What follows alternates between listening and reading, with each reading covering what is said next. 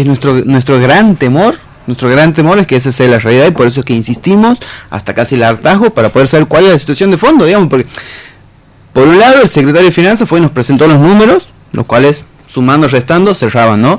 Pero después por otro lado uno ve la práctica y ve que las obras no se llevan adelante, que cuestiones muy sencillas, ¿no? Se rompe un foco, se quema un foco y nunca más se lo cambia ese foco, digamos. Entonces, si no tenemos ni siquiera para comprar un foco del municipio, ¿qué más viene para adelante, no? Entonces, lógicamente, nosotros compartimos esta visión que, que, tienes vos y nos genera mucha preocupación que la situación del municipio sea este, preocupante y como decía hace rato, ¿no? Que lo que se utilice para cerrar las cuentas sea el bolsillo del trabajador, que nos parece que es lo más importante, no solamente para el trabajador, sino para la ciudad, entendiendo que el trabajador municipal es, un, es quien inyecta mayor cantidad de, dinero al, a la economía eh, local, ¿no?